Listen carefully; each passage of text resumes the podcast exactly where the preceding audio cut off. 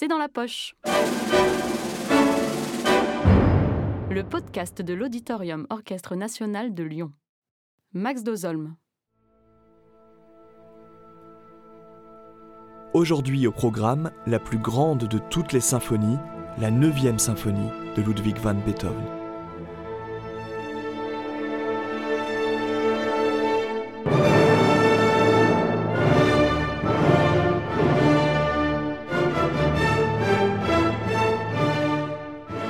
Elle ferme le grand livre des symphonies classiques pour Richard Wagner.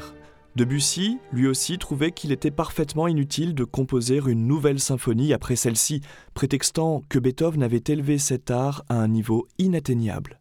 Dans le monde entier, cette œuvre symbolise la paix, mais elle a aussi été utilisée pour séparer les hommes. Rares en tout cas sont celles et ceux à ne pas connaître la neuvième et dernière symphonie de Ludwig van Beethoven, mais au juste, pourquoi cette partition de 1824 nous fascine tant?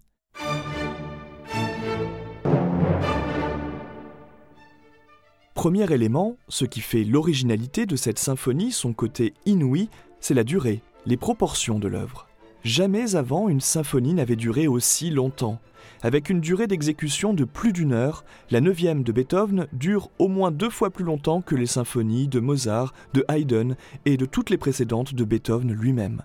Le premier mouvement dure 547 mesures, le second 1414 si l'on joue toutes les reprises, ce que les orchestres ne font pas forcément. Le troisième 157 mesures, petit joueur, et le final, la bagatelle, de 940 mesures. Des proportions qui annoncent les symphonies romantiques et néo-romantiques à venir, celles de Bruckner et de Mahler. Mais il est un autre élément qui donne à cette symphonie son caractère singulier. C'est la puissance et l'originalité de ses thèmes musicaux. Prenez le tout début de la symphonie. Le musicologue Michel Chion entend cette ouverture comme, je le cite, une rumeur cosmique. Sur les notes La et Mi, des quintes avides, ni majeures, ni mineures, on a l'impression de passer de l'ombre à la lumière, d'assister effectivement à la genèse d'un monde nouveau. Sur ce trémolo de cordes, les notes, qui n'en finissent pas de chuter, semblent nous poser une question. Harmoniquement parlant, cette interrogation est un grand accord de La majeur, plein de tension, et qui doit se résoudre.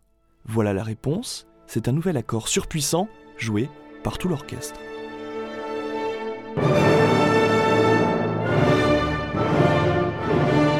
Ce jeu de contraste entre des passages doux, joués piano, et des sommets d'intensité fortissimo, l'opposition entre des mélodies étirées et des accords verticaux qui tombent en blocs compacts, voilà une des signatures stylistiques de Beethoven.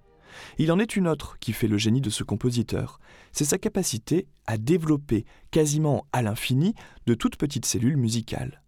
À l'instar du motif du destin, pam pam pam pam, métamorphosé tout au long de la cinquième symphonie, la neuvième joue sur des modifications perpétuelles de petits motifs. Ainsi, les arpèges, ces déploiements de l'accord de Ré mineur, prennent un nouveau visage peu de temps après leur première exposition.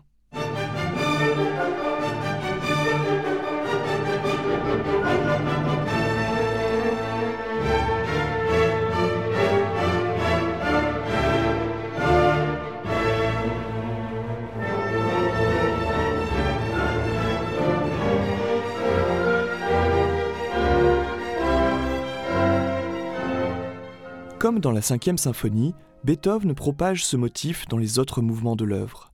Un procédé que l'on nomme le cyclisme musical, qui donne beaucoup de cohérence, de liant à une œuvre, et dont les musiciens français notamment se souviendront au XIXe et au XXe siècle.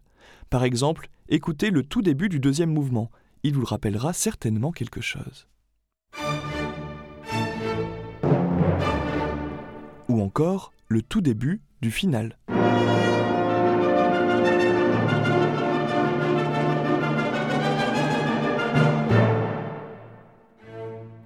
Ces deux extraits sont construits sur les mêmes notes, sur le même motif, le même arpège, Ré la fa ré, du début de la symphonie.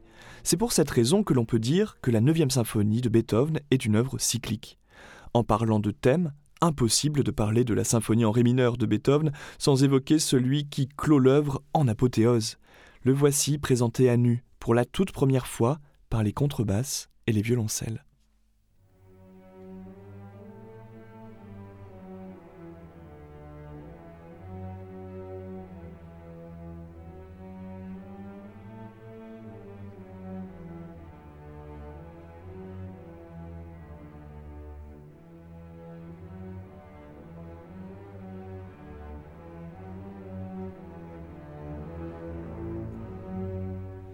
Sur ce pilier musical, le compositeur peut élever une véritable cathédrale.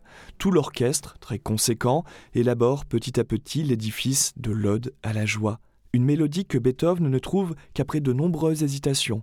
Le compositeur passe beaucoup de temps à chercher un thème musical simple, dynamique, pas trop délicat, et qui serait à même d'accompagner les mots Freud, la joie, écrit avec un point d'exclamation sur la partition.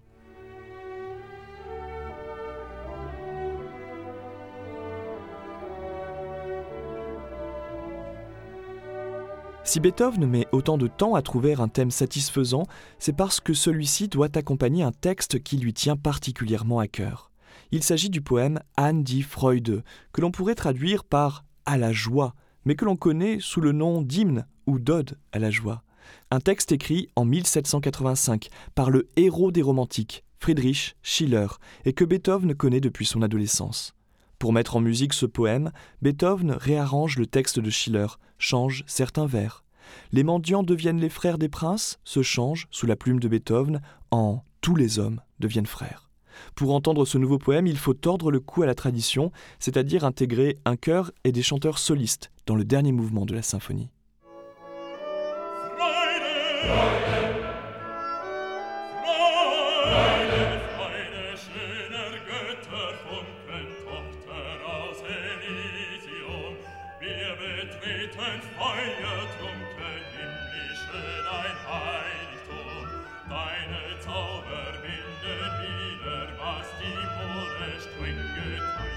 Ainsi, on assiste à la naissance d'une œuvre nouvelle, hybride, une sorte de cantate sacrée et universelle, chantée dans le monde entier. L'hymne de l'Europe, chanté en décembre au Japon, mais aussi sous le régime nazi, est aujourd'hui l'un des thèmes classiques, si ce n'est le thème classique le plus connu au monde.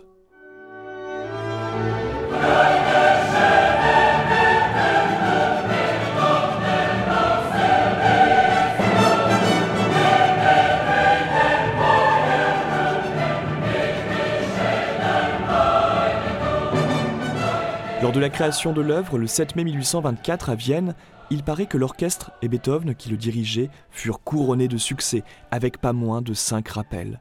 Il paraît aussi que lorsque les dernières notes de la symphonie ont fini de résonner dans la salle et se sont succédées à un tonnerre de joie, Beethoven, quasiment sourd, est resté longtemps dos au public. Lui était plongé dans un silence total, et il a fallu que la chanteuse, l'altiste Caroline Unger, le prenne par le bras et le force à se retourner face au public frénétique qui venait d'assister à la naissance d'un trésor immatériel de l'humanité.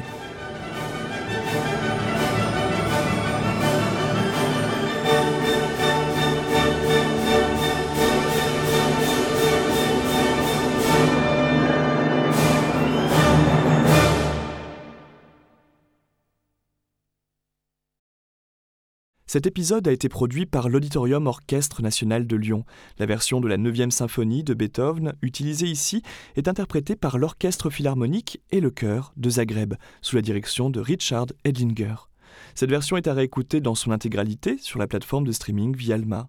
Si vous avez aimé ce podcast, n'hésitez pas à le commenter, le partager et l'ajouter dans vos favoris sur les différentes plateformes de streaming.